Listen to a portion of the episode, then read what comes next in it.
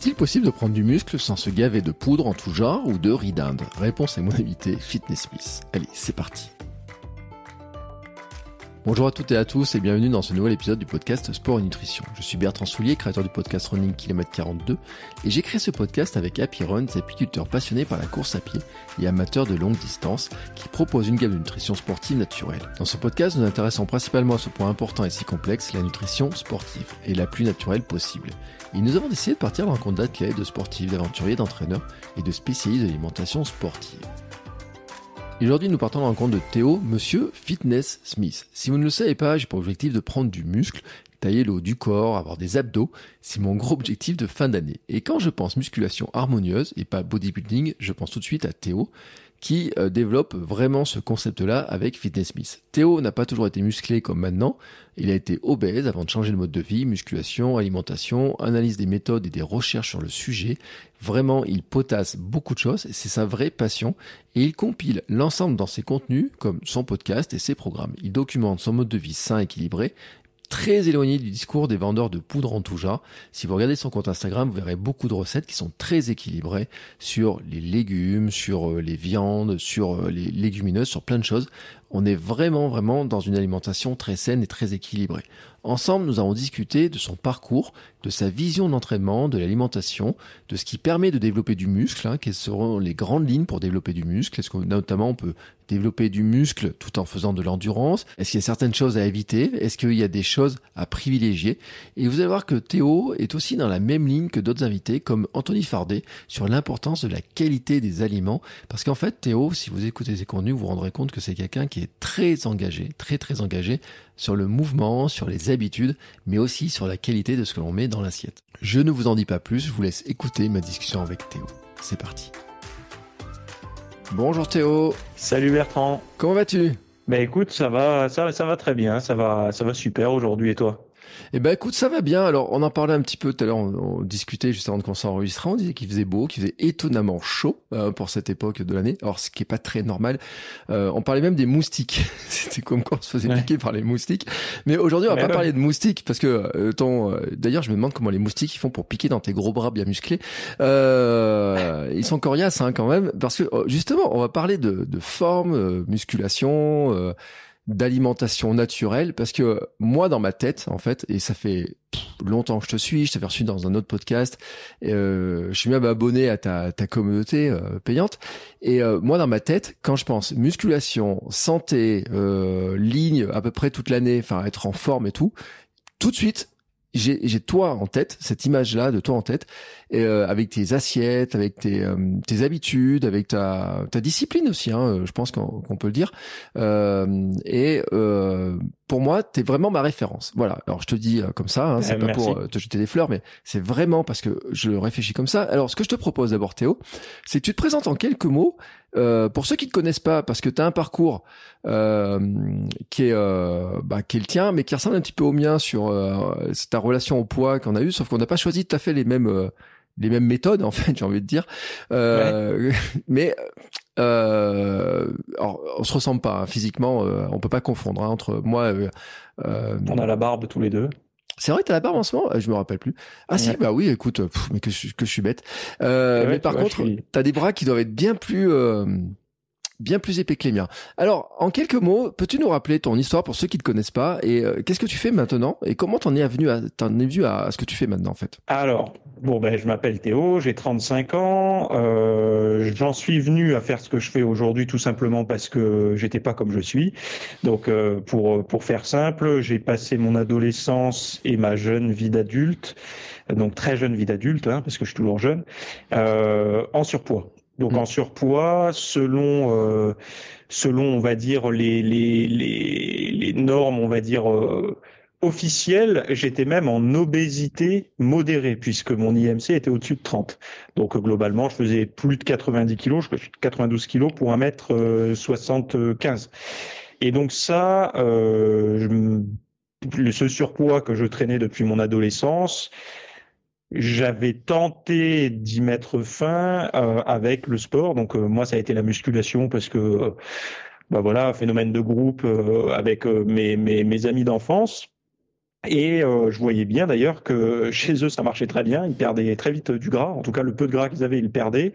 Et, et, chez moi, ça marchait pas en fait. Je prenais du muscle, ça oui, mais mon gras, il voulait pas disparaître jusqu'au jour où j'ai compris que je négligeais un petit peu trop l'alimentation. Euh, ça ne veut pas dire que je mangeais si mal que ça, c'est juste que euh, en fait je mangeais pas en accord avec mon métabolisme, mmh. tout simplement. Hein. Je, je, je, je, mangeais beaucoup trop et surtout les mauvaises choses. Et euh, bah, malheureusement mon poids il pouvait pas euh, s'équilibrer. Donc j'ai commencé à faire vraiment beaucoup de recherches sans trop tomber dans les dans les grandes croyances de la nutrition euh, pour sportifs. Euh, euh, qui est par exemple il faut manger beaucoup de féculents, il faut manger des beaucoup de produits laitiers et tout ce qu'on peut voir d'ailleurs même dans certains reportages qui à mon sens n'a pas trop enfin ça, ça n'est pas euh, dans la réalité. On voit bien que ça marche pas. En fait, c'est plutôt comme ça que je, devrais dire les choses. Et donc je m'y suis intéressé, j'ai creusé, j'ai regardé beaucoup l'alimentation des culturistes de haut niveau parce que pour moi c'est eux qui arrivent le mieux à perdre du gras. Hein. Quand ils, ils, doivent monter sur scène, euh, ils doivent être très très secs, avoir un taux de graisse qui s'approche de zéro, même si c'est impossible hein, d'arriver à zéro, mais d'avoir vraiment un taux de gras très très bas. Et j'ai regardé ce qu'ils mangeaient. Et je me suis dit, bon, est-ce que je peux pas bricoler quelque chose de moins extrême euh, pour un pratiquant comme moi, euh, naturel, euh, qui qui fait pas de compétition, donc euh, sans pression ni rien. Donc j'ai commencé à suivre une alimentation vraiment assez contrôler euh, sur les sur les glucides, sur les protéines et les lipides, mais surtout en contrôlant vraiment les, les glucides, donc en les réduisant euh, juste pour certains moments et de la journée et de la semaine, voire des fois euh, jamais même. Et ben, j'ai eu des résultats très vite puisqu'en trois mois j'ai perdu 23 kilos. Et ça, euh, ça a vraiment été pour moi une je sais pas, comme l'obtention de, d'une compétence, de, j'étais capable de perdre du poids et de ne pas en plus en souffrir de cette mmh. perte de poids. Parce que souvent, quand on parle de régime, on parle de souffrance, on parle de frustration et tout. Moi, j'ai pas eu l'impression euh, de vraiment me, me, frustrer. De... En tout cas, c'était gérable. Et, et, euh, et, donc, du coup, je me suis dit, mais est-ce que j'ai pas trouvé euh, vraiment le, le, le Saint Graal? Ben, peut-être que j'ai pas trouvé le Saint Graal, mais en tout cas, j'ai trouvé une méthode qui fonctionne pour pas mal de personnes.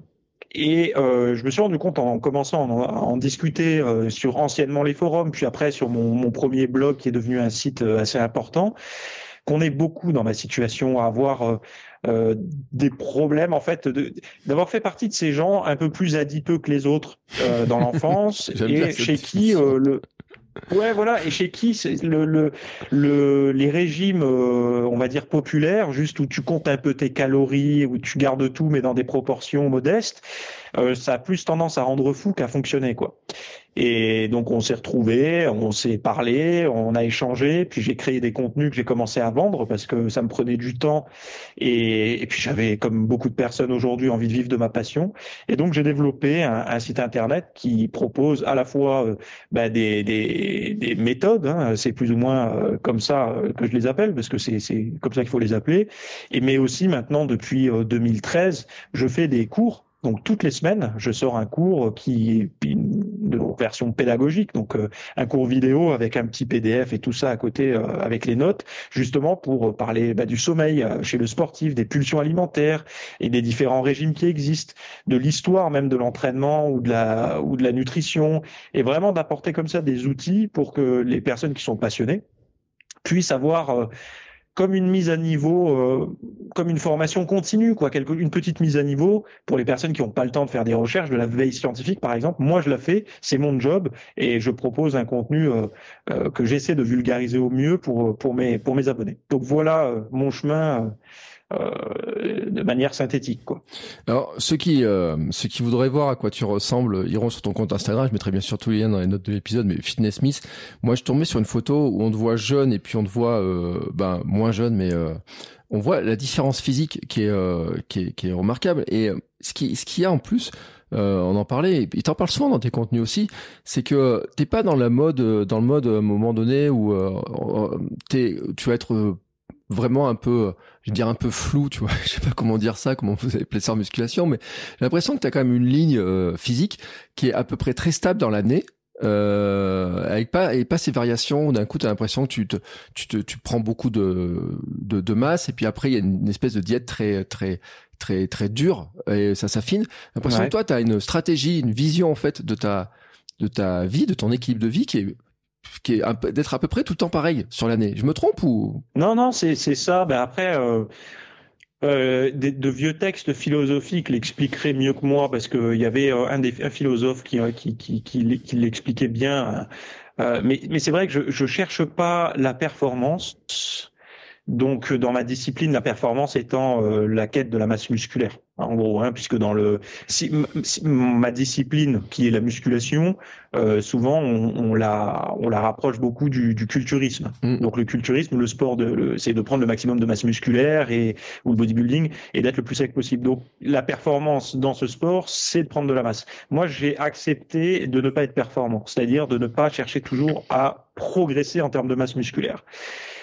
Parce que ma vision des choses, euh, c'est que pour moi, la progression, c'est aussi de ne pas se dégrader avec les années. J'inclus en fait l'avancement le, dans le temps, donc mmh. euh, entre 25, 30, 35, puis 40 ans, 45, etc. Toutes ces années gagnées avec la même forme, pour moi, c'est une forme de progression, puisque le temps a avancé, mais moi, j'ai pas régressé. Mmh. Donc, euh, c'est une logique euh, qui est peut-être fausse, hein, mais moi, en tout cas, ça me permet de tenir. Et c'est pour ça que j'ai pas d'oscillation. Euh, de, de, poids, euh, etc. Alors évidemment, je pense que quand j'aurai une cinquantaine d'années, peut-être que si tu prends mes photos de quand j'ai 25 ans, puis mes photos à 50, euh, il y aura peut-être une qualité de peau différente, une rondeur différente, mais globalement, pour un œil non expert, peut-être qu'il verra pas trop la différence. Et c'est, c'est ouais, en, en, gros, moi, c'est ça. Le but, c'est d'être en forme tout le temps. J'ai pas, si tu veux, ce, cet ego d'être toujours plus, plus gros et tout. Et puis, je me suis rendu compte d'une chose aussi c'est que cette quête d'être toujours plus musclé, plus massif et tout, c'était surtout pour impressionner les autres hommes, tu vois, dans les entre mecs. C'était pas trop un truc euh, personnel en fait, c'est un truc d'ego quoi. C'est un peu comme du bras de fer euh, esthétique quoi. Et, et, ça, moi, je l'ai pas personnellement. C'est pas quelque chose qui me stimule. Donc euh, bon, c'est peut-être ça. J'essaye de m'expliquer un petit peu comme je peux. Oui, mais en plus, ce qui est intéressant dans tes contenus, c'est que souvent, tu, euh, là, tu as parlé des, des, philosophes. Je crois que c'est chez toi que j'ai aussi entendu parler des complexes d'Adonis euh, ou les choses comme ça, qui, qui touchent notamment les jeunes euh, qui, bah, qui ont cette vision, finalement une motivation externe pour faire de la musculation, pour se lancer dans le dans, dans, dans la musculation et qui, au lieu de le juger par leur progrès personnel et par la forme qui les satisferait, sont toujours en train d'essayer de, de chercher l'approbation extérieure, en fait. Ouais. Ouais, ouais, bah oui, tout le temps. Mais c'est vrai qu'on le fait rarement, mais même, mais moi le premier, hein, parce que la première fois que j'ai souhaité perdre du poids, euh, c'était euh, pour euh, essayer d'être plus séduisant, d'être euh, mieux dans ma peau, pour être plus accepté en fait, hein, tout mm. simplement, parce qu'on fait un lien entre l'esthétique et le et l'estime de soi, ce qui est ce qui est une vérité. On essaye de nous en détacher aujourd'hui avec tout ce qui, enfin tout ce qu'on voit sur les couvertures de magazines et tout, faut s'accepter comme on est. Mais bon, il y a il y a quelque chose qui qui est vrai, c'est que quand on fait une transformation physique, quand on perd du poids notamment on se sent mieux, euh, on accepte mieux le regard des autres, on se sent plus en confiance quand on parle aux autres, même à son employeur. Hein, pour, euh, il y a quelque chose qui se passe, donc on peut pas le nier.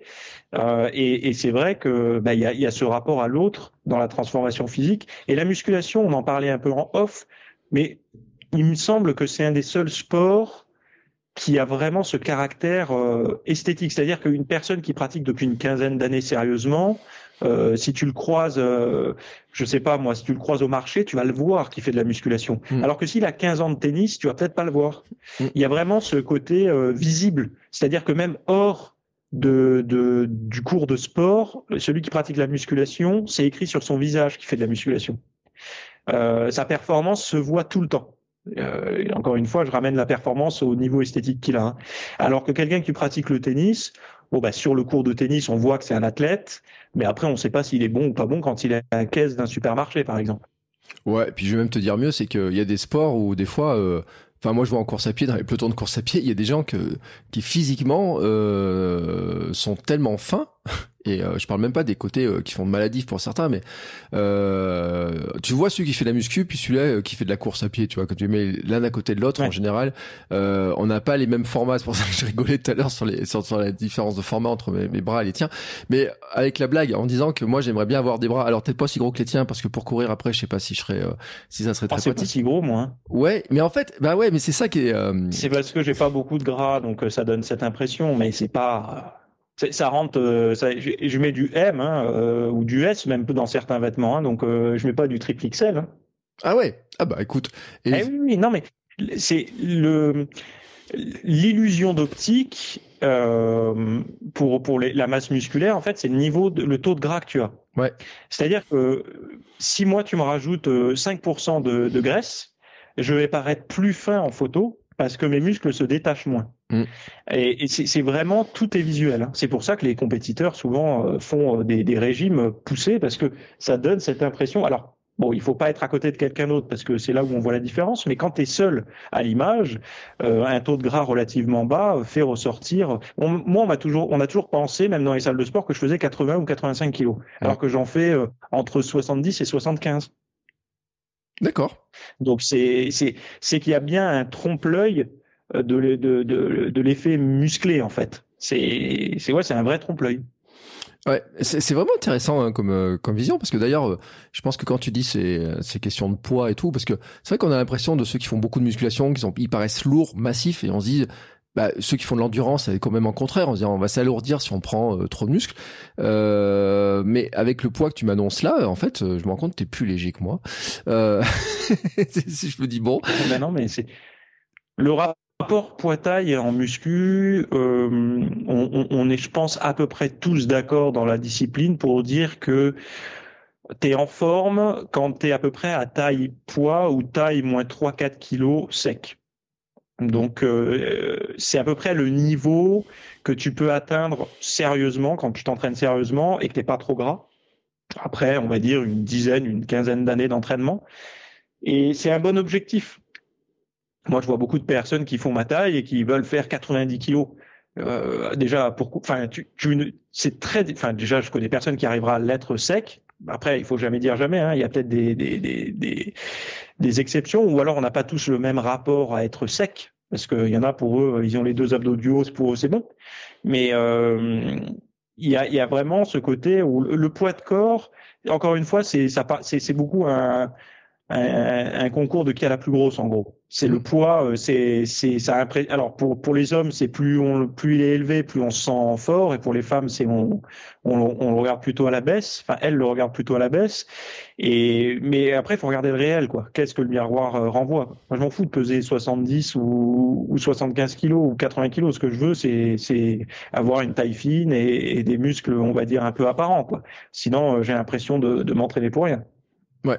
Alors, bah tiens, justement, tu vois, c'est c'est quoi alors? Tu peux bah, nous dévoiler toutes les toutes recettes parce qu'on n'a pas euh, des heures et des heures parce que je pense que si on te lance sur le sujet, on peut en parler jusqu'à la fin de l'année, euh, sachant qu'on enregistre le 27 octobre, ça veut dire qu'on a largement le temps de. C'est un sujet qui est. Je sais pas combien t'as fait de vidéos, combien t'as fait de cours dans ton site en fait. Euh, combien, combien, combien j'ai fait? Ben, euh, 52 par an depuis 2013. Donc voilà, 450 cours. donc ça fait, c'est énorme. Et c'est là où on voit aussi ta, ta capacité à creuser les sujets, à réfléchir, où tu as une connaissance qui est très, très, très euh, importante de ce domaine-là. Et... Je suis passionné. En fait, excuse-moi de te couper, c'est juste euh, la passion. Il faut se dire une chose, c'est qu'il y a pour beaucoup de personnes, quand ils ont un temps mort dans leur journée, ils vont aller euh, en général, on, est dirigé vers nos plaisirs quand on a des temps morts. C'est-à-dire, mm. sauf euh, si on a des choses à faire urgentes, mais si on a des vrais temps morts, euh, ça va être pour certains les réseaux sociaux, d'autres ça va être, euh, je sais pas moi, la console de jeu, le PC, le YouTube, le machin. Moi, pour beaucoup de mes temps morts, c'est de l'apprentissage parce que ces sujets me passionnent. Donc forcément, j'ai meublé beaucoup de ces temps morts avec de la recherche et aujourd'hui, euh, ça, ça amène à. J'ai pas de problème à trouver des sujets. J'ai toujours une liste de sujets qui grandit plus vite que la, la, ma fréquence de sortie de formation, en fait. Mmh. Je comprends. Euh, euh, alors la, la, la question, c'est bien sûr, c'est de se dire euh, finalement, c'est quoi les grandes les grandes lignes qu'on peut dire pour quelqu'un, tu vois, qui qui voudrait prendre du du muscle comme ça. Euh, et sans tomber dans, euh, dans, dans les trucs tu sais où il y a des gens qui vont dire il faudrait prendre de la whey il faudrait faire manger je sais pas combien d'œufs ou je sais pas quoi tu vois. Mais finalement quand on regarde ce que tu fais toi on se rend compte que euh, tu as une méthode qui est, qui est c'est, c'est, totalement différente et pas là dedans toi. C'est quoi tu finalement toi tes grandes lignes? Donc pour le profil, on va dire de quelqu'un qui ferait de la course à pied?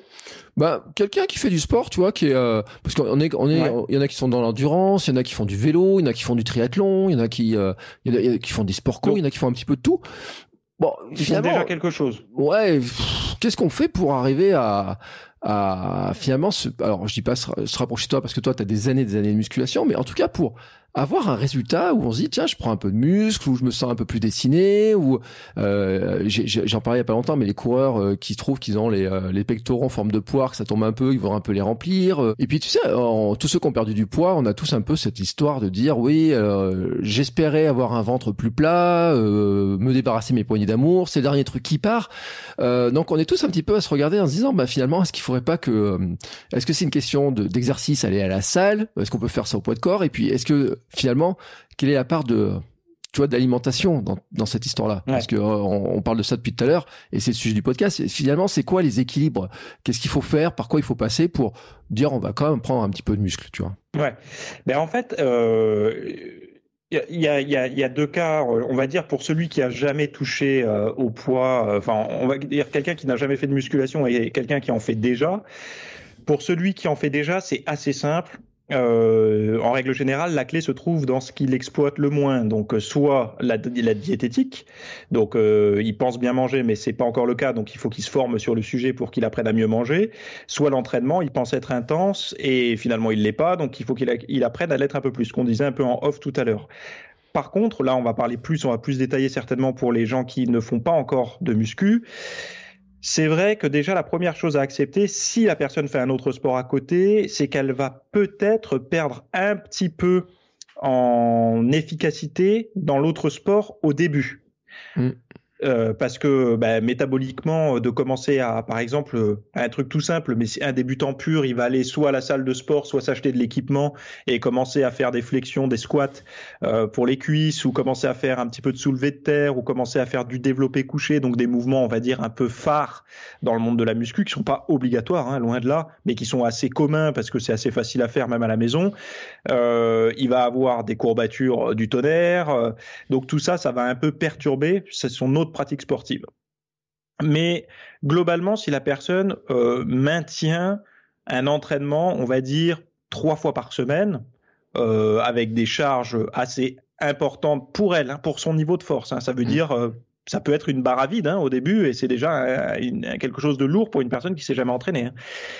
Si elle tient les choses et si à chaque fois qu'elle arrive à être à l'aise avec ses charges de travail, elle les augmente un petit peu régulièrement, tous les 4, 5, 6 semaines, elle augmente de poids et tout.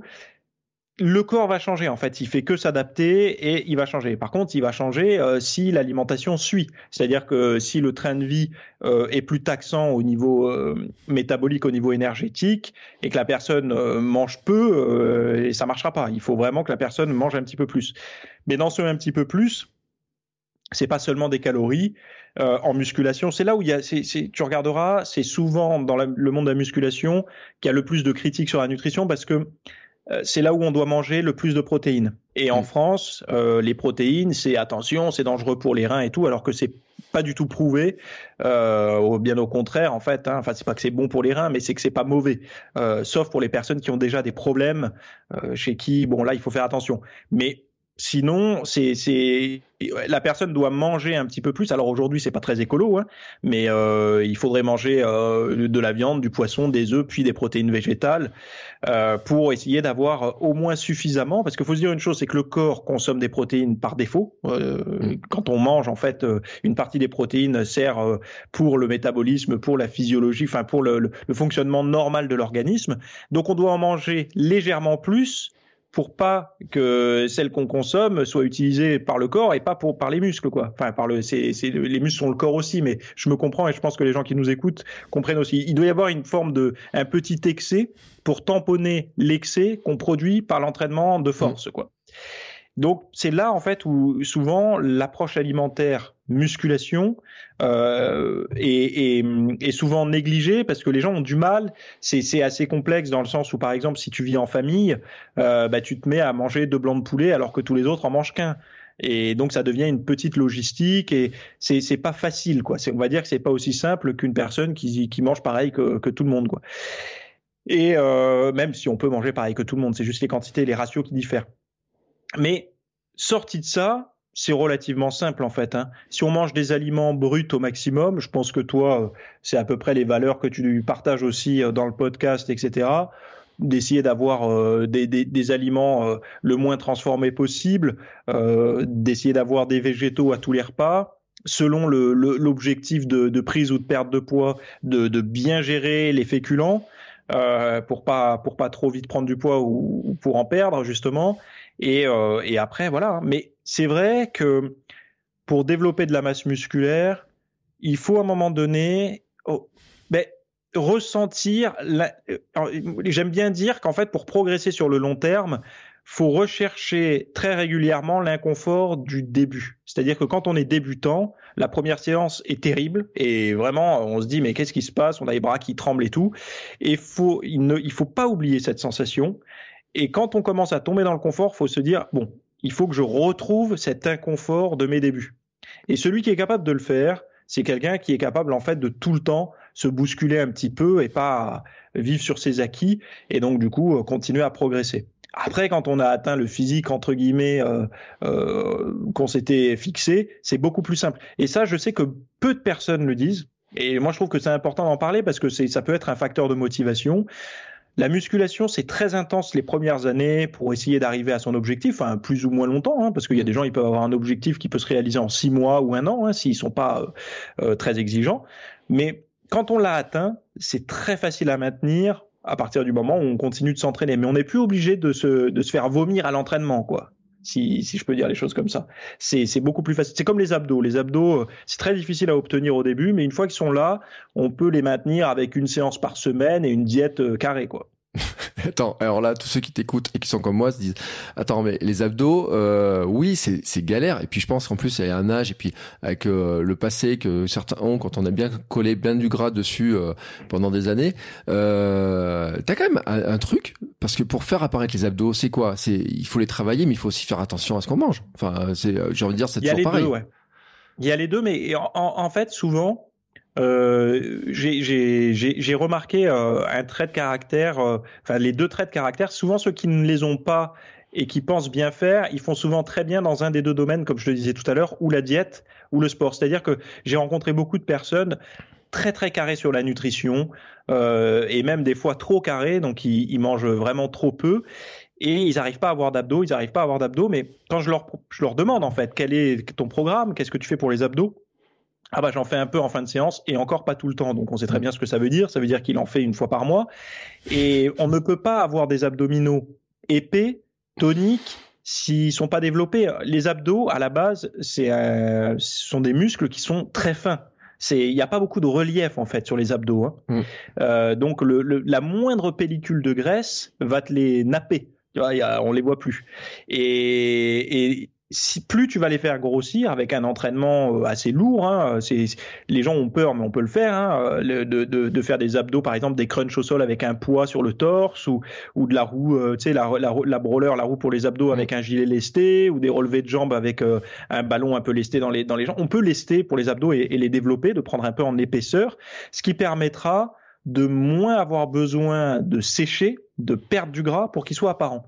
Et quand ils sont présents, les abdos, euh, quand tu as construit une certaine masse musculaire, et eh ben même quand tu prendrais un petit peu de gras, et eh ben tu, en fait tu pourras te permettre de monter à 12% de gras. Euh, alors et, et, ils seront toujours visibles. Alors qu'avant il fallait que péniblement tu descendes à 8% pour qu'ils soient bien apparents. Et, et c'est en ça en fait où je te dis que c'est une fois qu'ils sont construits et que tu les maintiens, euh, c'est comme un robinet, une baignoire. Tu vois, ta baignoire quand elle est pleine, tu débouches le bouchon. Si tu fais couler l'eau en même temps, ben il y a, y a, ça va, tu maintiens le niveau à peu près quoi. C'est un peu ça. Quand le, les abdos sont construits, il suffit juste de les maintenir à niveau avec un entraînement, euh, on va dire régulier, mais euh, t'es plus obligé d'en faire tous les jours euh, comme au début. Quoi. Enfin après tous les jours. Là, je sais que c'est une autre question. Est-ce qu'il faut les travailler tous les jours, j'imagine? Moi, perso, je les ai faits à chaque fois que j'allais m'entraîner. Mm. Je peux pas te dire que l'autre l'autre version marche mieux que celle-là. Moi, c'est celle que j'ai faite et ça a marché pour moi. Je les entraînais en fin d'entraînement, mais par contre, je m'y tenais. Euh, je faisais plusieurs exercices, voire parfois je faisais même des séances exclusivement pour les abdos, c'est-à-dire que j'allais à la salle d'entraînement pendant 45 minutes à une heure, je ne faisais que des abdos, donc des crunchs, des relevés de jambes, du gainage, de tout à la poulie, tout ce qu'on peut imaginer, et je faisais que ça et un peu de cardio ou quoi, et j'entrais à la maison. Donc au début, c'est beaucoup de travail dessus, mais après, euh, ça se maintient. Mais faut pas croire, hein, tous les mannequins, les, les, tous ceux qui ont des très bons abdos aujourd'hui, ce sont des personnes qui les ont aussi beaucoup travaillé. Il y a des gens qui sont chanceux génétiquement, hein, mais globalement, ceux qui ont des abdos épais ou, ou, bien développés, ce sont des gens qui les ont quand même bien bossés, quoi.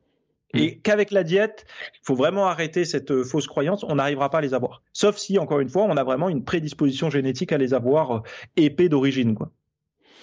Voilà, bon, bah, comme ça, hein, tous, ceux qui, euh, tous ceux qui sont un peu flemmards sur les abdos, dont je fais partie, mais là, je vais corriger parce que j'ai un objectif quand même de les faire apparaître un jour ou l'autre. Euh...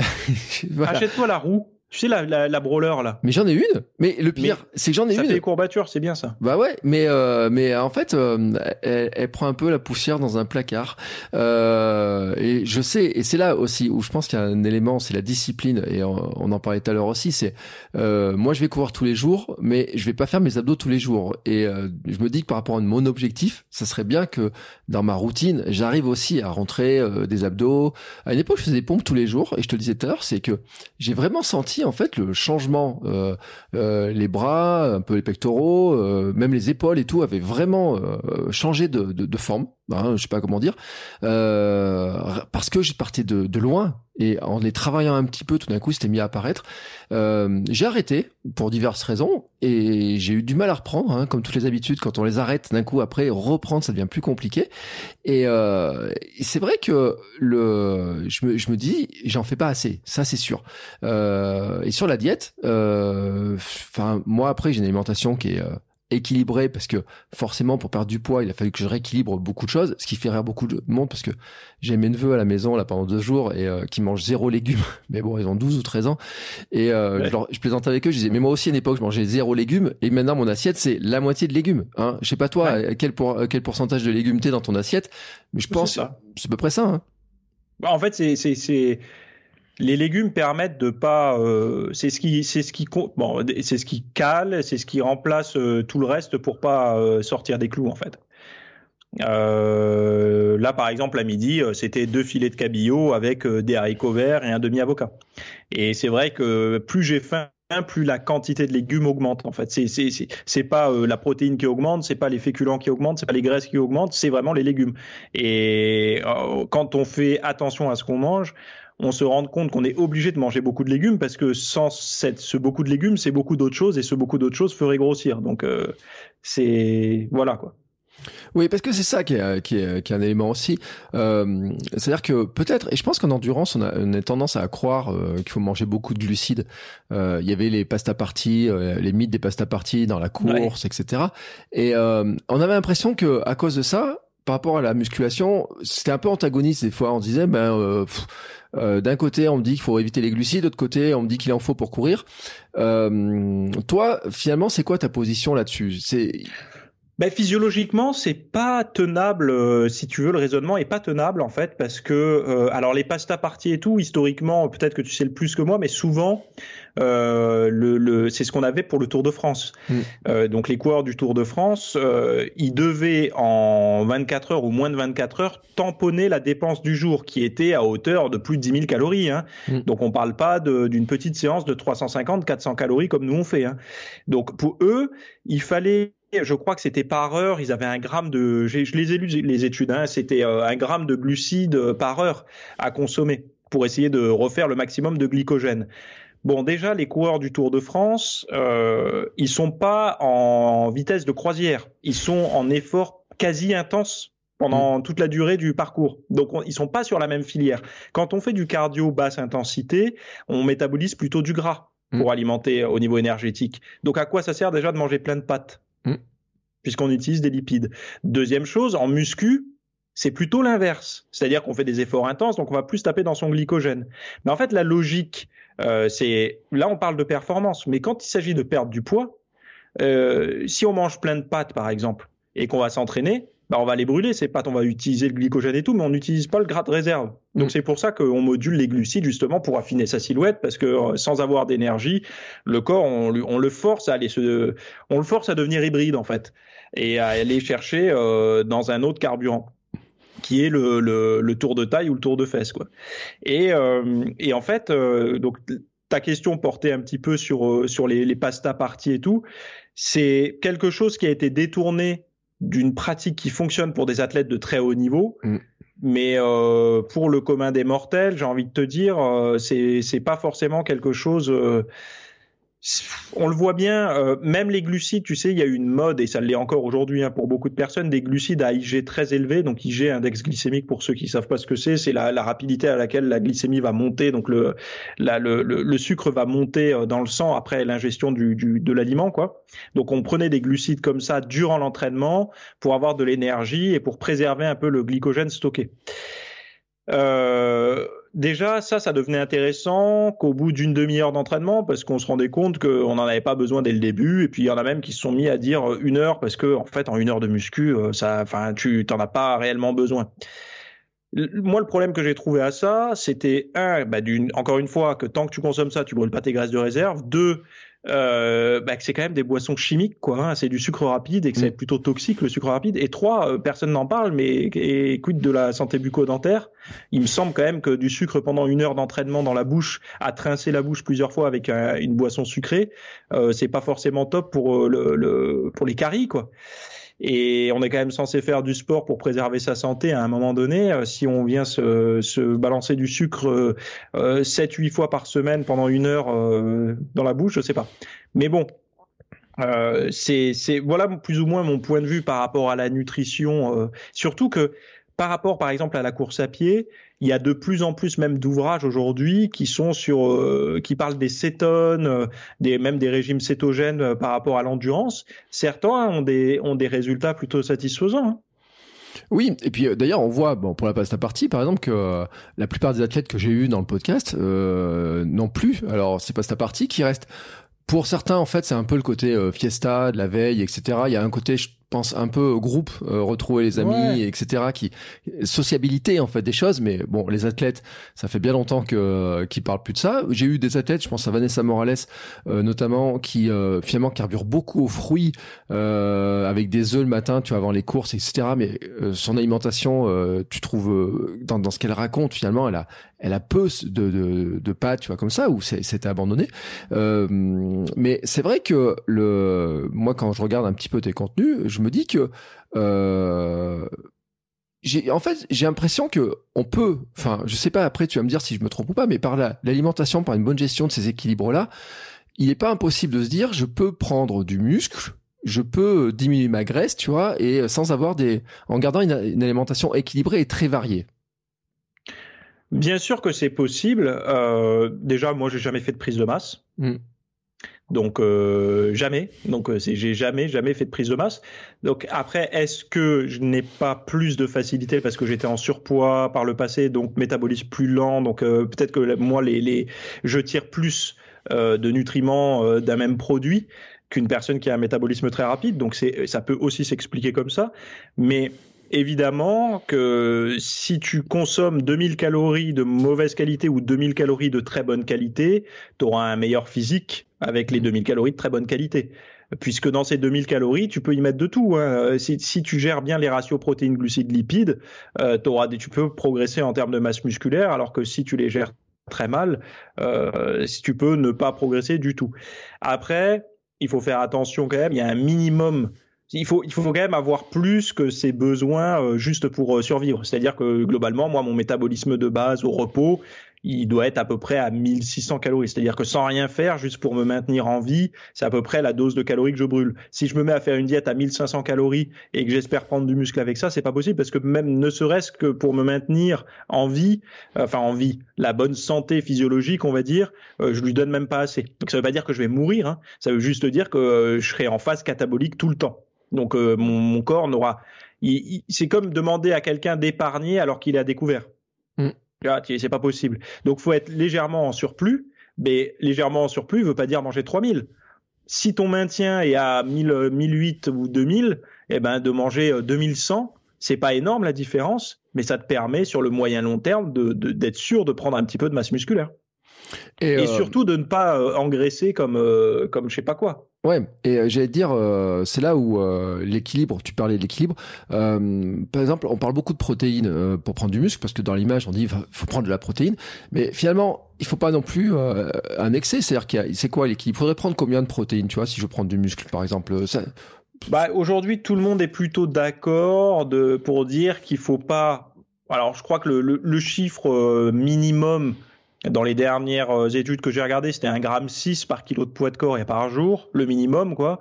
Et le maximum, euh, on va dire, euh, sécuritaire, c'est entre 2 et 2,2 grammes.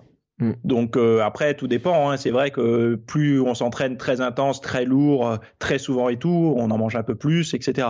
Mais c'est vrai que sans ça, euh, encore une fois, euh, c'est se pénaliser quoi. C'est-à-dire que le, le, le, corps a quand même besoin d'une certaine quantité de protéines pour pouvoir épargner quoi. Sinon, il peut il peut pas et et, et ça devient problématique. Euh, euh, la, la, le, en fait, le muscle le muscle blessé par l'entraînement, parce que la, la, musculation, comme un peu la course à pied, hein, on fait des micro-traumatismes, la musculation c'est plus important, et, euh, et le muscle, de manière, quand il est traumatisé de manière aiguë, donc par exemple après une séance de bras, j'aurai des micro-traumatismes à mes bras, euh, il cherchera à tamponner ça. C'est-à-dire qu'il va mmh. vouloir réparer coûte que coûte ça. Donc, si on n'a pas assez de protéines dans son alimentation, le corps va se dire où est-ce que je peux trouver des protéines? Bah, il va aller les chercher dans les cuisses. Donc il va ce qu'on appelle se cannibaliser, cataboliser en se cannibalisant, il va se bouffer.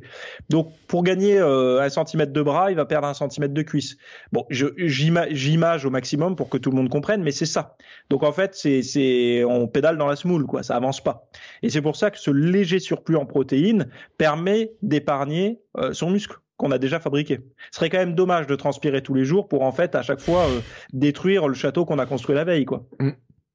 Mais tu sais que je lis un livre en ce moment sur l'athlète master, donc euh, à plus de 50 ans, euh, qui dit d'ailleurs que c'est un problème hein, chez les personnes en vieillissant. Tu verras toi, bah, toi t'as le temps, t'as as encore 15 ans pour arriver dans cette zone-là, mais euh, qui dit que euh, en vieillissant, on perd un peu, euh, tu sais, on mange un peu différemment, on peut perdre un peu le, goût, l'odorat, donc on peut moins manger, tu vois, moins sentir ses besoins aussi en alimentation. Et disait mhm. qu'il y a beaucoup d'athlètes justement à cause de ça qui sont en déficit calorique sans s'en rendre compte en fait. C'est-à-dire que euh, ils gardent leur niveau d'activité, mais sans s'en rendre compte, ils ont moins faim, et ils vont ou alors ils vont aller moins vers certains aliments dont ils auraient besoin, et qu'en fait, ils, bah, ils fondent euh, parce que, comme tu le dis, bah, le corps, en fait, il a quand même besoin de carburer et de nourrir le corps sur l'effort, et qu'il va aller le chercher bah, là où il y a de la réserve, en fait. Hein. Ouais, la sarcopénie s'appelle, mais bon, mm. euh, t'en es quand même un peu préservé à 50, mais c'est vrai que ça peut arriver euh, pour plusieurs raisons, mais aussi des raisons psychologiques hein, euh, qui sont pas souvent euh, observées. Euh, déjà, la, la, première chose, on a quand on regarde un petit peu, moi je regarde beaucoup, tu sais, les statistiques de qui commence à faire attention à son alimentation, à manger moins d'aliments transformés et tout. Et très souvent, tu vois ça proche, un peu avant et proche de la retraite. Mm. Pourquoi? Parce que les, les, gens ils commencent à sentir que bah, ça commence à sentir le sapin et ils se disent on va essayer de prolonger un petit peu euh, l'histoire quoi. Donc ils commencent à faire attention à ce moment-là. Donc ça, déjà il y a ça, il y a, il y a cette chose-là pour le, le, le, gros gueuleton est plutôt associé à la mauvaise santé, on va se sentir mal après et donc du coup euh, on a tendance à l'éviter, à essayer de se ménager. Puis après euh, la fatigue aussi n'est pas perçue de la même façon.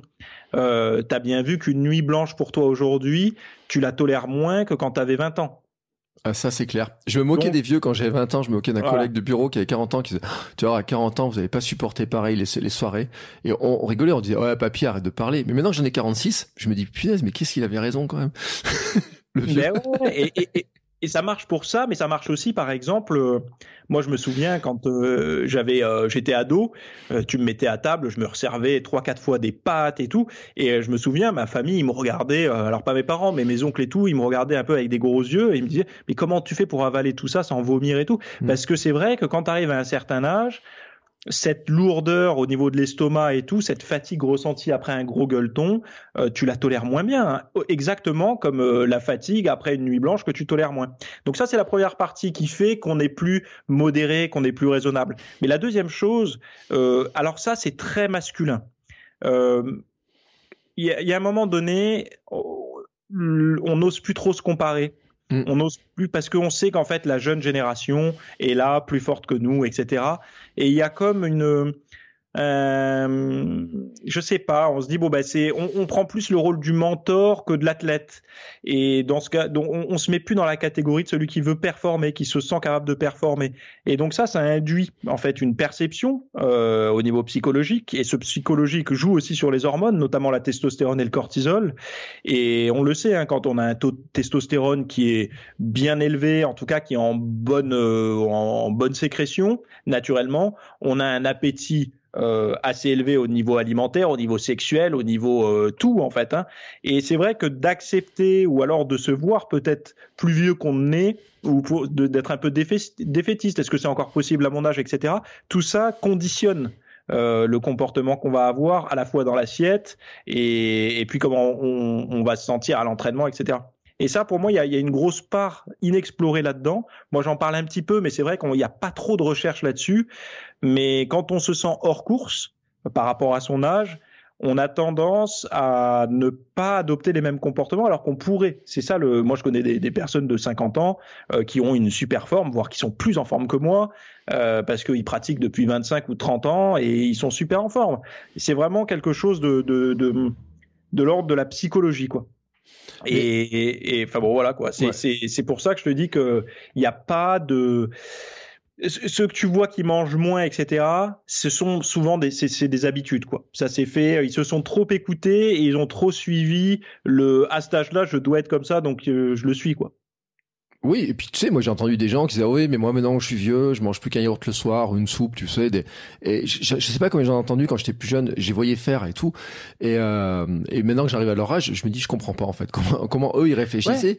Mais en fait après je me rappelle de leur physique aussi. Je me disais ils étaient plus dans le sport, euh, ils avaient euh, enfin euh, ils étaient un peu ronds de partout quoi euh, j'ai envie de dire. Et ils avaient l'impression qu'ils maintenaient leur forme comme ça. Tu vois c'est un peu le sentiment.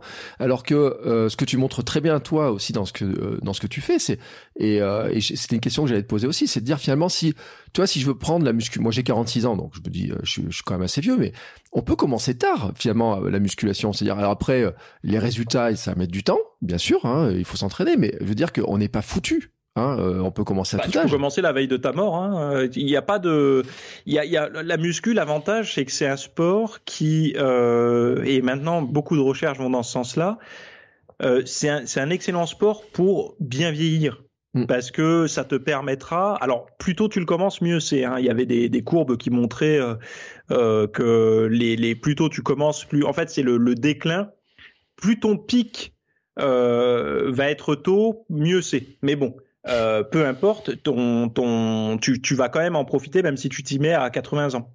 Et l'avantage, c'est que si par exemple quelqu'un qui commence à 80, eh ben il sera peut-être mieux dans sa peau et physiquement à 82 qu'à 80. Donc il y a un effet euh, au début surtout, hein, mmh. un effet euh, d'inversion des effets du temps, quoi, parce que euh, bah tu tu tu t'améliores. Je pense que les, le meilleur cas de figure, c'est quelqu'un qui se réveille vers entre 35 et 50 ou entre 40 et 50 parce que mm. souvent entre 40 et 50, une personne qui a jamais fait attention, il paye la facture assez salée quoi. Il a un, ventre bien rond, euh, il commence à avoir un peu mal partout et puis peut-être que le médecin commence à lui dire "Oh, vous êtes euh, là votre glycémie à jeun elle commence à être un petit peu euh, un petit peu élevée." voilà. Et eh ben lui, s'il s'y met sérieusement, mais il dépasse les 50 et en fait, il est en meilleure forme même que parfois qu'à 35 ou 30 ans. Mm. Et ça, c'est magique. Parce que la muscu à ce côté, euh, quand on suit toute l'hygiène de vie fitness, hein, donc euh, avec la nutrition et, essayer d'avoir un sommeil qui va bien aussi, euh, ça a vraiment ce côté où on le sent que ça va mieux et on le voit dans le, miroir. Je me répète, je sais là-dessus. Et enfin, qu'on le veuille ou non, quand on, quand on se sent bien dans sa peau, ça met quand même le sourire quoi pour euh, pour euh, pour démarrer les journées et tout ça quoi plutôt que se dire oh là là ce bide enfin c'est c'est ça conditionne quoi. Et c'est vrai que la muscu est un sport, euh, les scientifiques le disent encore euh, de plus en plus, que euh, c'est par la stimulation musculaire de tous les groupes musculaires, bah, ça a tendance à, t'as as une masse osseuse qui est beaucoup plus, beaucoup plus solide, et donc du coup, tu seras, en fait, tu seras moins dépend, enfin, dépendant plus tard dans ta vie du, des autres. Mm. Tu pourras rester debout plus longtemps, euh, tu auras peut-être moins de problèmes au dos, articulaire, etc. Et aussi, on le voit de plus en plus, mais il y a une sécrétion par le biais de la contraction musculaire. Euh, je crois que ça s'appelle le BDNF. C'est euh, comme des hormones de croissance pour les neurones qui sont sécrétées par l'entraînement en muscu. Donc euh, souvent on disait tout dans les muscles, rien dans la tête. Bah en fait, plus, plus tu stimules tes muscles, plus tu permets à ton cerveau de rester jeune, en gros quoi. Donc il y a aussi cet effet. On sait que les une des causes non non guérissable, je sais pas si je peux dire comme ça. Une des, des choses qui se guérit très mal aujourd'hui, c'est les maladies euh, cognitives type Alzheimer euh, et compagnie. Je crois que c'est 0% euh, de guérison. Hein. Alzheimer, on n'en guérit pas. ça, d'avoir un cerveau qui fonctionne bien, donc de limiter les, les, les, les, troubles comme ça cognitifs en, en avançant dans l'âge ou de les retarder parce que moi je suis pas pour l'immortalité mais pour l'avoir le plus tard possible la muscu serait un outil en tout cas, la stimulation musculaire régulière est un bon outil pour ça. Et on peut en profiter même si on s'y met à, à, 50 ans, quoi. Donc c'est cool. Mm. Et puis c'est c'est aussi une pratique qui n'est si tu veux que ça soit violent la muscu, ça peut l'être. Si tu veux que ça soit doux, ça peut l'être aussi. Euh, donc, euh, donc ça s'adapte à tout le monde, quoi. Alors, j'ai quand même tiens, une question euh, en parlant de violence, de douceur. Euh, tu sais, dans les salles maintenant, on voit, il y a beaucoup de machines euh, guidées où il y a que des, des, machines guidées d'ailleurs, hein, parce que tout à l'heure tu disais développer couché, etc. Il y a des salles où tu n'as pas de barre libre, hein, t'as que des machines guidées. je me posais la question de savoir quand même si, par rapport au corps et par rapport à la musculation et comment fonctionne mon corps si c'était assez logique, tu vois, aussi finalement d'avoir des machines, euh, enfin pas de machines mais des trucs plus libres, n'était pas plus conforme au fonctionnement de notre corps, tu vois, sur euh, et puis même pour la transposition sur d'autres sports. Tu vois, c'est une question que je m'étais posée comme ça. Ben en fait, la transposition sur d'autres sports, euh, ça, ça va dépendre de plusieurs paramètres parce que euh, tu as des groupes musculaires qui peuvent te faire devenir explosif et d'autres qui peuvent te freiner. Mm. Euh, par exemple, qu'est-ce que je pourrais J'ai pas vraiment d'exemple, mais je crois que Frédéric Delavier donnait un exemple euh, il y a pas très longtemps sur un coup de poing en boxe. Euh, par exemple, d'avoir un avant d'épaule, triceps et pectoraux bien développés, c'est bien pour donner un coup de poing parce que c'est la poussée, c'est l'explosivité. Mais si tu as un muscle dorsal très développé, il va te freiner parce que c'est l'inverse en fait, mm. il vient te tirer. Donc du coup, tu perds en efficacité dans ton sport. Donc être très musclé sur tous les groupes musculaires peut t'handicaper dans certains sports. Donc c'est pour ça que souvent, euh, par exemple, un rugbyman va faire certaines, euh, certains mouvements de musculation, et d'ailleurs même en fonction de son poste qu'il occupe sur le terrain. Mm. Euh, mais globalement, tous les sportifs de haut niveau, ils ont tous un accès en salle de sport, ils font tous de la musculation parce que ils ont toujours des capacités à développer. Enfin, des, des oui, des, des, des capacités à développer. Par contre, quand tu parles de de logique, oui, je suis d'accord avec toi. Les poids libres, les haltères, les barres, toutes ces choses-là, ça semble être mieux ne serait-ce que parce que déjà tu vas plus travailler de muscles qu'on appelle les stabilisateurs, mm. puisque forcément c'est à toi de tenir l'équilibre, donc voilà. Par contre, c'est aussi les mouvements les plus risqués. Puisque tu n'as rien qui retient, donc ça veut dire que ton amplitude est limitée par ta. C'est toi qui décides de limiter ton amplitude. Je prends un exemple concret euh, pour les ce qui vont, qui ça, ça va parler à tout le monde. Quand tu fais des tractions à une barre fixe, euh, donc tu montes, tu contractes ton dos et tes bras, et quand tu redescends, euh, c'est à toi de décider si tu tends complètement les bras ou si tu gardes un petit angle de, flexion au niveau des coudes. Mm. Et ben en fait, si tu veux protéger tes muscles des biceps et même la coiffe des rotateurs et, certains muscles du dos, euh, on, te recommandera de pas trop tendre les bras. Donc c'est à toi d'être prudent. Alors que sur une machine, il suffit juste que tu règles par exemple l'assise euh, de, du, du, tirage qui reproduit les tractions pour que euh, ton amplitude soit limitée. Et donc du coup, euh, tu fais confiance à la machine et tu auras moins de risques de, de. Les machines permettent de mieux isoler un muscle. Par exemple, si tu as du mal à sentir ton dos sur des tractions, eh ben peut-être que la machine à dos, vu que tu auras moins de parasites, euh, moins de, de, de, problèmes de posture, etc. pour te pour te tenir, tu te permettra de mieux localiser. Mais après, euh, c'est vrai que quand on souhaite euh, vraiment s'entraîner, on va dire, un peu en mode, je ne sais pas comment dire, plus dans l'esprit crossfit, haltérophilie ou, ou même bodybuilding à l'ancienne, souvent c'est des poids libres, donc des haltères, des barres, des barres parallèles, des barres fixes, des choses comme ça. Mais les deux ont de l'intérêt. Hein. Euh, mm. Quand quelqu'un a, par exemple, euh, quand on veut vraiment faire de la musculation, un peu comme moi, je, je, je fais, euh, c'est un groupe musculaire par séance.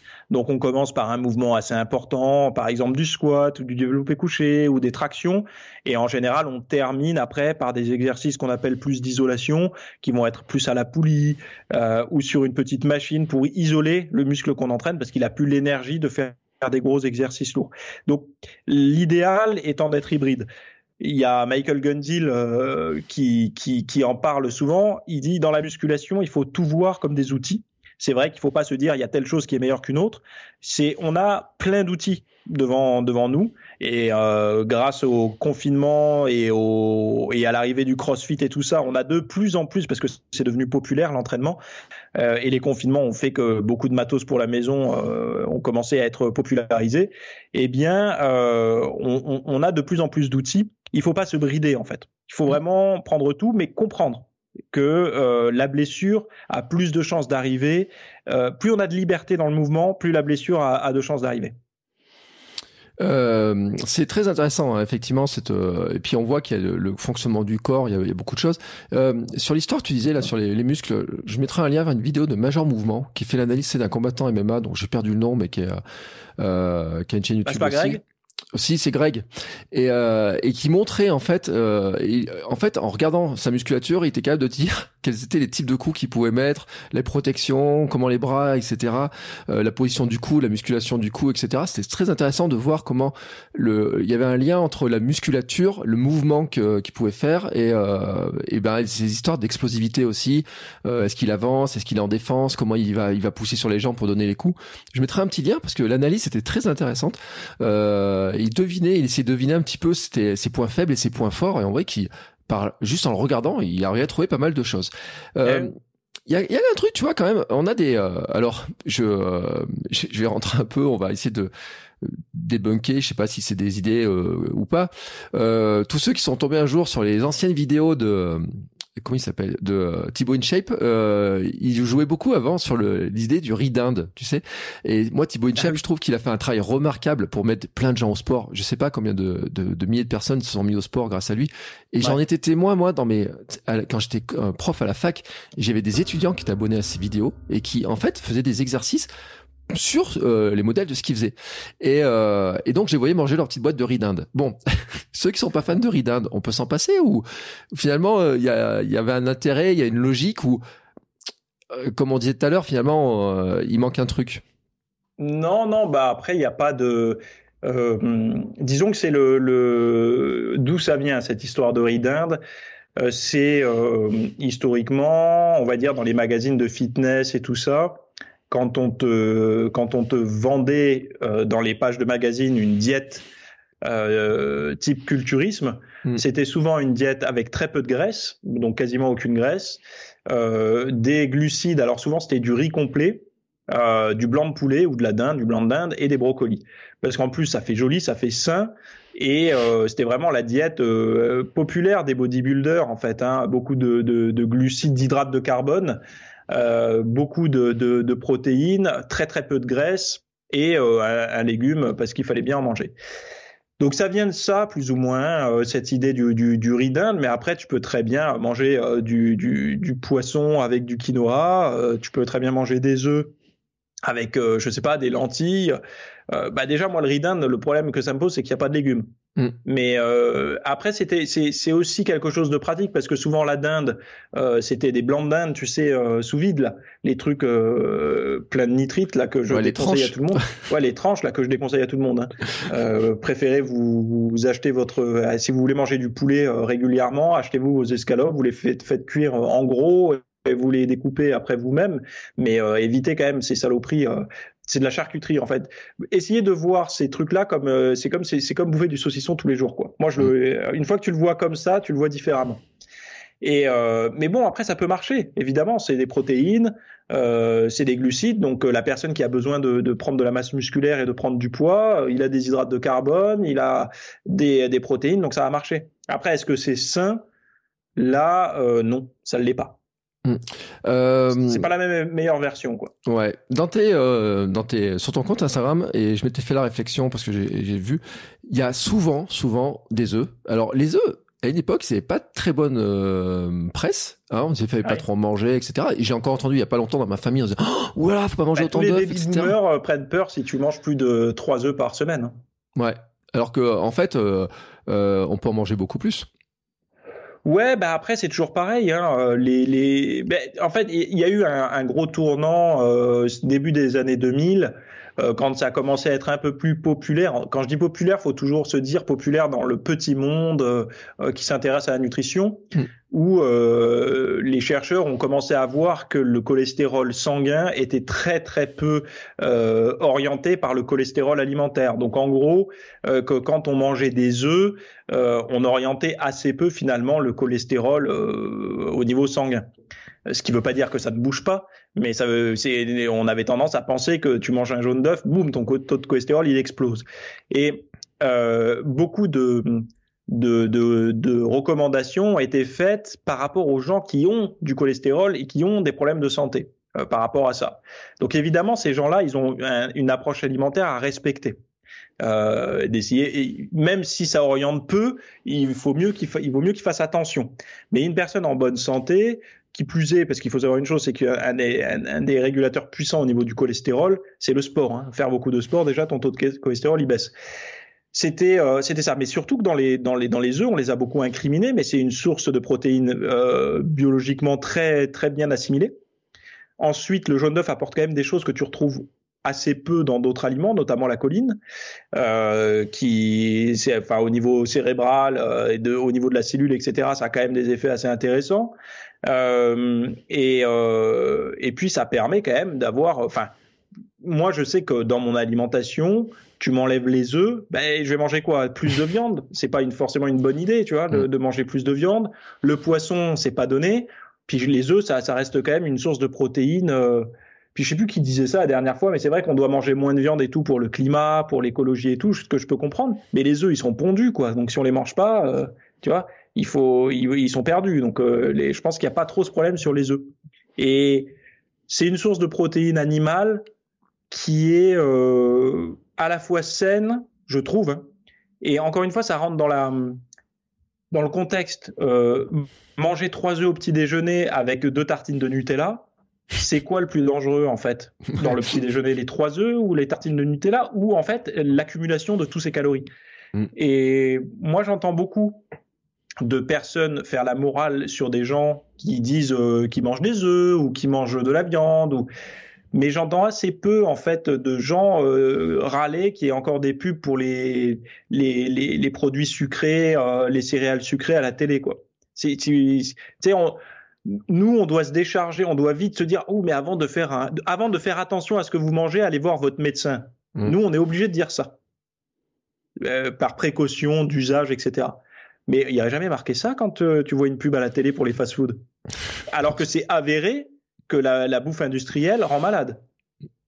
Donc, et c'est là en fait où, si tu veux, il y a, c'est encore une fois, c'est un état d'esprit, mais au niveau de la, de la bouffe, euh, il y a un gros problème. C'est-à-dire qu'aujourd'hui, tu dois t'excuser de recommander de manger sainement.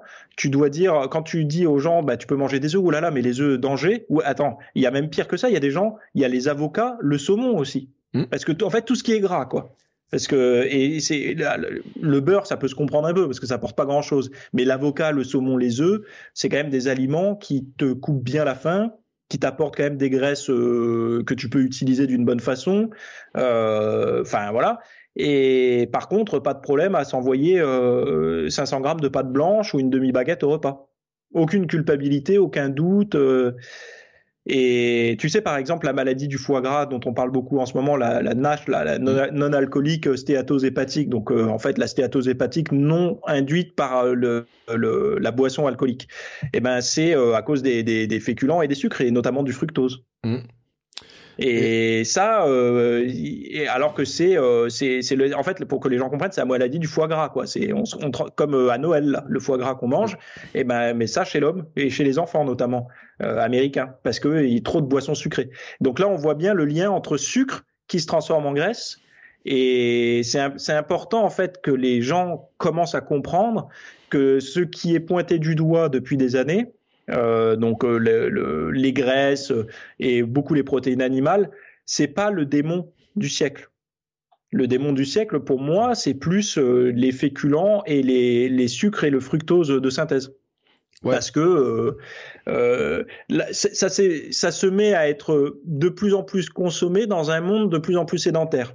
Donc en fait, c'est comme chercher à faire de plus en plus le plein d'énergie à un moment où on fait le moins en moins de, de, de kilomètres, quoi, quelque part. C'est. Donc ça déborde, on en fout partout. Et vu qu'on peut pas déborder, en fait, on le stocke.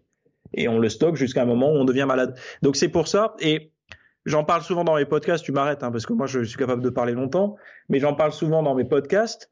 Euh, il y, a, y a quand même un, un, un, sacré lien, en fait, entre, entre le, le à mon sens, hein, le, le coupable du on cherche toujours un coupable. Donc pendant des années ça a été les graisses. Aujourd'hui avec le climat et tout euh, ce sont les viandes donc les protéines. Mais il y en a toujours un qui est épargné c'est les sucres. C'est-à-dire qu'on sait, tous les chercheurs sérieux, il y a même maintenant des documentaires grand public sur les chaînes, euh, on va dire grand public, qui sortent sur les sucres, mais motus et bouche cousue, il n'y a pas encore de, de, de sévérité, ou en tout cas de campagne de prévention sur le sucre. C'est alors que pourtant euh, les mangeurs de viande, euh, si t'en croisais dans la rue, euh, il faudrait lui casser les genoux quoi. Et c'est, je trouve que c'est bizarre. C'est, ça me paraît, enfin pour moi aujourd'hui les les les écolos anti-viande sont les, les, la meilleure armée en fait pour l'industrie du sucre. Alors que ce qui est dommage parce que l'écologie est une cause juste, je trouve. Hein, manger moins de viande et tout. Enfin, toi qui écoutes mon podcast de temps en temps, tu dois savoir que je suis quelqu'un qui mange sainement mange moins de viande en fait, moins, mm. mange moins de protéines animales qu'une personne qui mange mal. Je l'avais expliqué par l'exemple du réfectoire où souvent la personne en entrée elle a sa tranche de sauciflard avec du beurre, euh, après un morceau de viande avec du riz et des légumes et, euh, et en dessert un fromage blanc ou du fromage ou, ou, une glace. Donc il se retrouve à avoir plein de sources de protéines animales là où quelqu'un qui fait attention comme euh, comme moi un petit peu, euh, eh ben il va avoir une source qui va être le poisson, la viande ou les œufs, mais c'est tout. Il n'y a pas d'entrée, de, de dessert, de machin. Donc on en mange peut-être un peu moins. Oui, et puis je vais te dire un truc aussi, c'est qu'on en mange probablement de meilleure qualité parce que du moment ouais. que tu commences à faire attention à euh, les équilibres alimentaires, la nutrition, le sport et tout. Euh, tu regardes aussi les étiquettes totalement différemment. Tu regardes la provenance des produits totalement différemment. On avait parlé dans, avec un invité précédent de la filière bleu blanc bleu euh, bleu euh, oui bleu blanc cœur bleu blanc cœur. Voilà, j'étais en train de chercher la dernière couleur qui me manquait, mais c'est le cœur euh, avec le lin et les œufs ouais, entre bleu blanc cœur et tout meilleure la, la, nourriture animale qui est qui est de meilleure qualité ouais. Ouais. Et donc on fait attention. On fait plus attention. Euh, tu disais tout à l'heure les tranches de, de poulet. Et j'en ai acheté je sais pas combien de ces trucs là euh, bon, j'appelle je sais plus comment j'appelais ça du jambon de poulet mais je sais plus comment je je, je, je le mettais. Je sais, je sais, même plus comment les catégoriser ce truc là à un moment donné. Euh, c'est pratique ça... quoi. C'est ça va sur une aire de repos si t'as que ça quoi Ouais, mais c'est vrai que en fin de compte, euh, quand tu regardes, si tu achètes un poulet euh, qui est, euh, tu achètes proche de chez toi, si tu as la chance, si tu as des amables, des choses comme ça, si tu regardes la qualité, l'impact sur la planète, l'impact sur euh, ta santé, l'impact sur plein de choses, finalement, il est beaucoup plus bas quand tu fais attention. Euh, tu le disais, hein, on mange aussi moins de sources de euh, différentes viandes et, et autres. donc globalement, il y a un équilibre hein, pour dire qu'il faudrait qu'on ait une planète plus vivable. Moi, tu sais, j'aime bien cette notion de dire. Tout à l'heure, j'ai écrit sur une petite feuille, je dis, moi, j'aime bien devenir un vieillard galopant, mais je voudrais un monde plus vivable. Tu vois que ça vaille le coup en fait d'être un vieillard galopant, c'est-à-dire euh, qu'à un moment donné, euh, on arrive à, à, aussi avoir ces équilibres de la, de la planète, euh, de les réguler, mais euh, ça va bien plus loin que ça. Et, euh, je, je, me dis, effectivement, quand je vois des gens comment ils mangent, et qu'à côté de ça, ils me disent, je crois que tu fais un petit peu trop de sport, ou tiens, tu devrais peut-être manger un peu plus de ça, etc moi j'ai envie de dire bon attends là il faudrait qu'on reparle un petit peu des choses et tu sais il y a d'autres gens aussi qui m'énervent un peu mais je crois que tu es déjà rentré un petit peu en guerre contre eux. C'est les fabricants de céréales. Là, j'ai euh, les, euh, on va pas dire les marques, hein, mais les Kellogg's et ah bah si trop tard, euh, qui ont des slogans euh, "On veut le bien pour vous et vos enfants", mais qui en même temps, quand on regarde la qualité des produits qu'ils mettent et la quantité de sucre, c'est affolant. Ouais, surtout que les doses, c'est pour 30 ou 40 grammes de produits. Et 30 mm. ou 40 grammes de produits, c'est euh, des doses pour, je crois, les, les, gosses de 3 à 5 ans. Mais qui mange ça? Même, même moi, le, peu de fois où j'avais des céréales quand j'étais enfant, euh, je remplissais le bol à rabord, quoi. C'était pas 30 ou 40 grammes, c'était, euh, on va dire, bien un quart du paquet.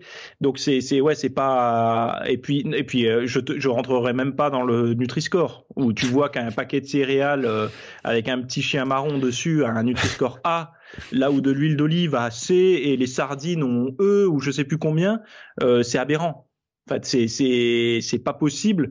Enfin, là où ça conduit tout ça, c'est qu'aujourd'hui, si tu observes bien, il n'y a plus de normes santé. C'est-à-dire, on, la norme n'est pas une norme santé aujourd'hui. C'est-à-dire que la norme, les habitudes globales, avant, tu avais des extrêmes. Tu avais ceux qui mangeaient très mal et ceux qui, qui mangeaient trop bien. Euh, tu sais, ceux qui allaient au bio avant que le bio existe réellement et mm. tout ça.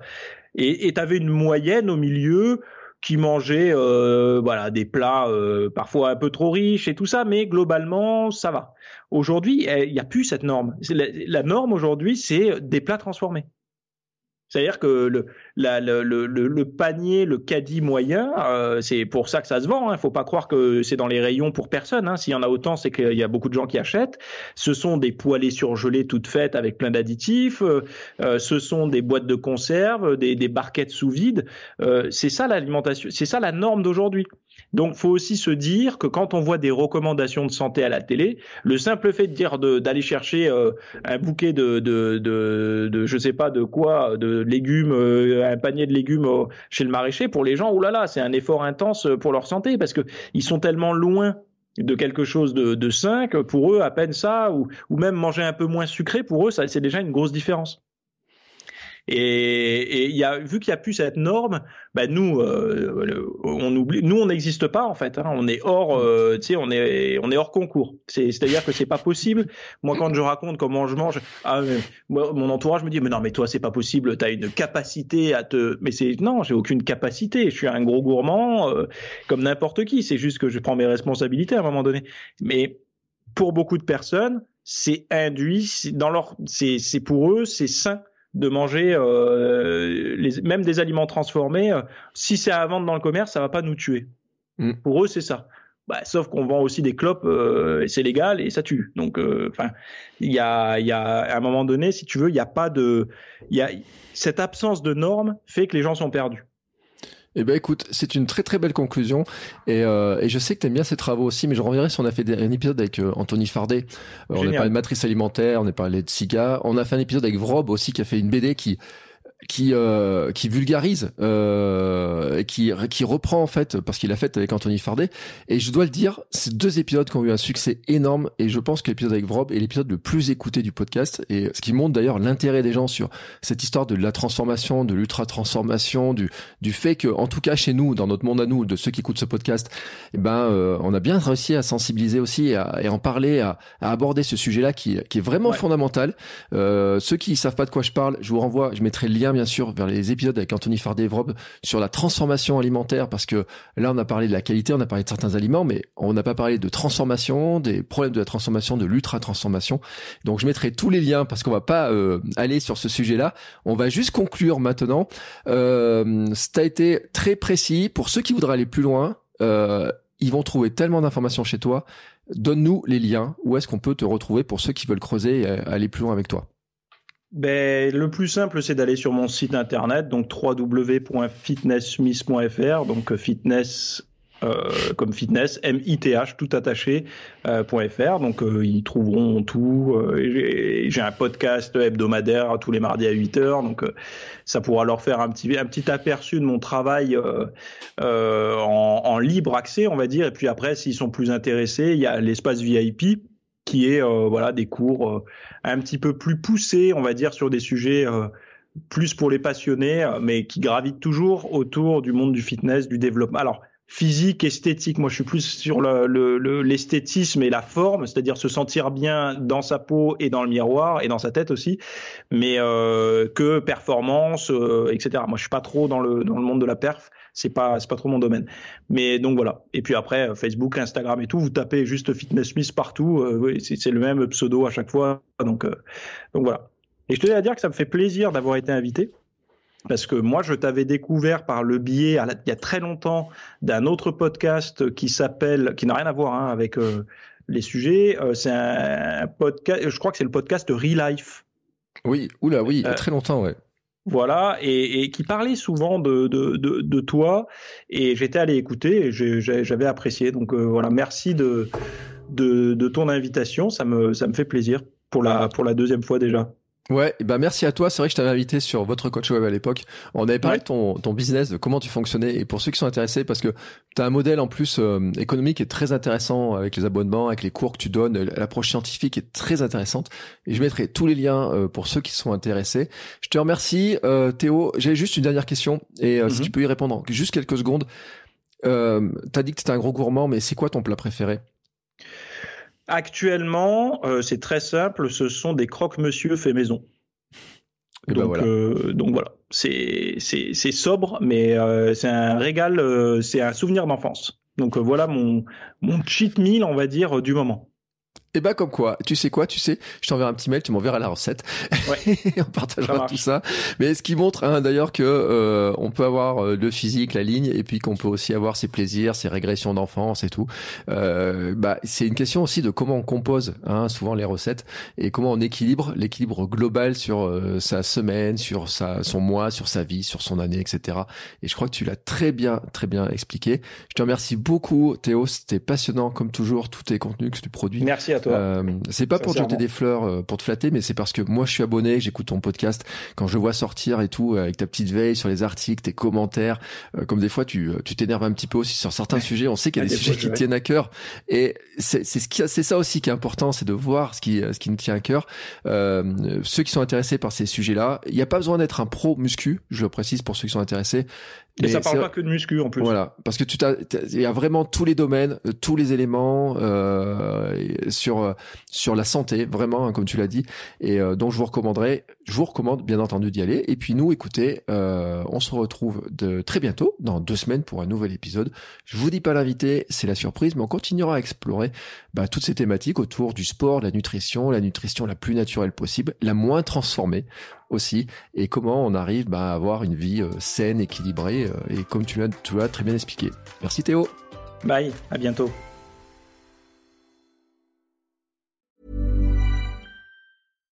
Hi, I'm Daniel, founder of Pretty Litter. Cats and cat owners deserve better than any old-fashioned litter. That's why I teamed up with scientists and veterinarians to create Pretty Litter. Its innovative crystal formula has superior odor control and weighs up to 80% less than clay litter. Pretty Litter even monitors health by changing colors to help detect early signs of potential illness. It's the world's smartest kitty litter.